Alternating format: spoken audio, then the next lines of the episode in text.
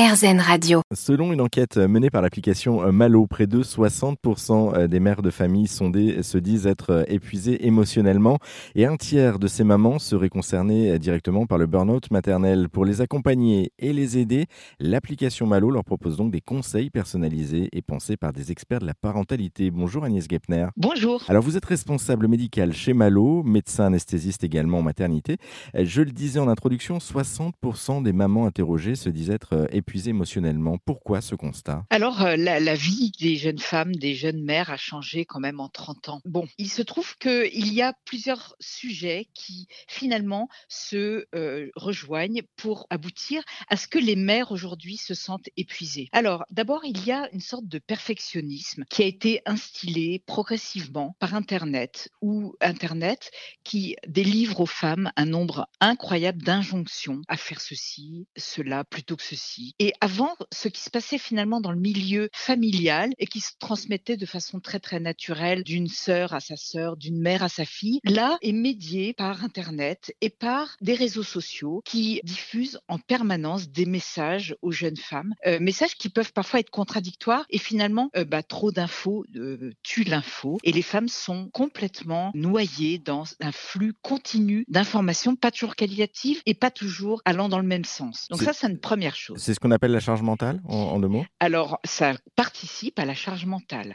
Mais la charge mentale, c'est encore autre chose. C'est lié au fait aussi d'une sorte de perfectionnisme que les femmes s'imposent. Je crois qu'il y a quelque part dans notre inconscient à tous la notion que les enfants auront une vie plus difficile que nous l'avons eue nous-mêmes. Donc, on essaye de, en mettant les choses, les meilleures chances de leur côté, on s'épuise à force de vouloir tout faire mieux. Donc, plus de sport, plus de langue plus tôt, plus d'activités extra euh, professionnelle, plus de nourriture faite à la maison, moins de malbouffe, plus de bio, plus et plus de plus de plus de tout. Et ça, c'est aussi quelque chose qui va augmenter quotidiennement la charge mentale des jeunes mères. Bon, évidemment, plus il y a d'enfants, plus elles sont aussi chargées de leur profession. Ou là aussi, il faut mettre de plus en plus d'applications. Euh, il y a eu quelque chose avec euh, aussi le télétravail qui a augmenté cette charge mentale paradoxalement. Et donc aujourd'hui, cette charge mentale fait que cette recherche de perfection fait que finalement les femmes sont complètement surmenées et sans vouloir se l'avouer parce que ça n'est jamais venu d'un coup, c'est venu progressivement avec ces dernières années. Ça s'est encore aggravé avec la crise du Covid qui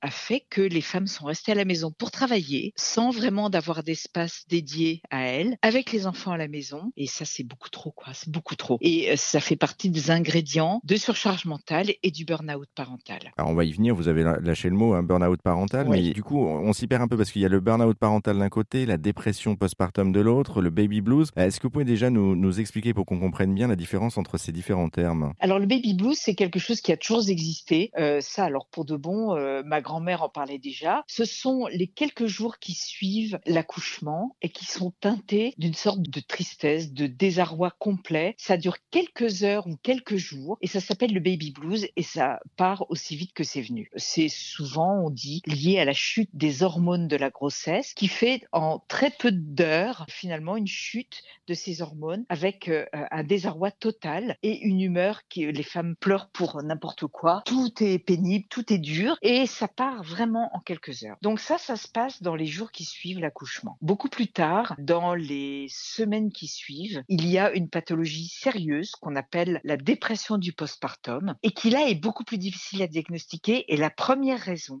de cela, c'est que les femmes ne veulent pas admettre. Elles font ce qu'elles peuvent pour camoufler ça, y compris vis-à-vis de leur conjoint. Donc elles sont en train de se défaire intérieurement, de se désunir.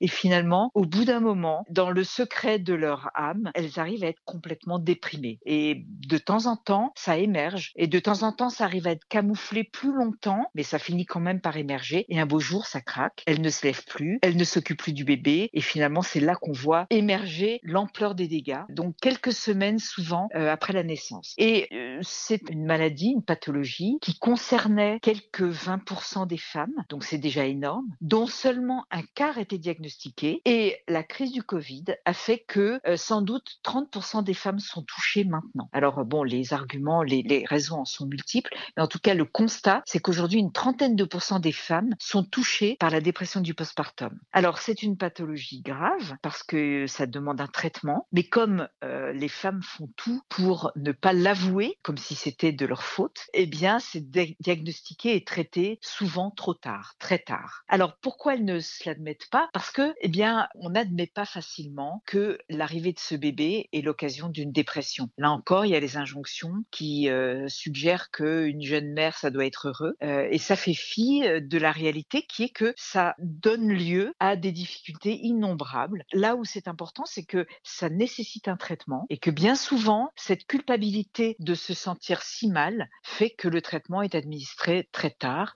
parfois trop tard. Et, du coup, le, qu'on comprenne bien, le, burn-out parental, c'est quoi de différent par rapport à la dépression postpartum alors? Alors c'est un petit peu pareil, mais là, ça vient encore plus tard, bien souvent au moment de la reprise du travail des femmes, où là finalement c'est l'ingrédient de trop qui fait que euh, les femmes craquent. Parce que soudain, sur un fond de dépression du postpartum, eh bien on va reprendre le travail alors qu'on a besoin de tout sauf de ça. Et là, on va voir arriver les symptômes majeurs qui fait que les femmes peuvent plus y arriver. Quoi. Donc elles euh, ne se lèvent plus, elles n'arrivent plus à s'occuper de leur enfant. Euh, le tout est noyé dans une culpabilité terrible parce qu'on devrait être capable de tout, de faire face à tout et qu'on ne l'est pas manifestement. Et, comment est-ce qu'on peut prévenir justement ou anticiper ces, euh, ces pathologies? Prévenir, c'est peut-être pas forcément facile, si ce n'est que dire que ça existe, dire aux femmes votre fatigue, votre épuisement n'est pas un échec, euh, ça va déjà aider. De dire aux femmes vous n'êtes pas seules à endurer ça, vous avez plein de consoeurs en dépression et euh, il y a moyen de s'en sortir. Voilà, c'est déjà une aide. Et Malo là-dessus, ça accompagne les femmes pour surveiller et leur proposer régulièrement de se tester pour voir où elles en sont. Parce qu'elles-mêmes parfois ne s'avouent pas forcément qu'elles vont mal. Et le fait de leur proposer régulièrement des auto-évaluations, des questionnaires simples, ça permet parfois de mettre un nom sur la chose, de s'admettre à soi-même qu'on va mal et de se prendre en charge plutôt, plus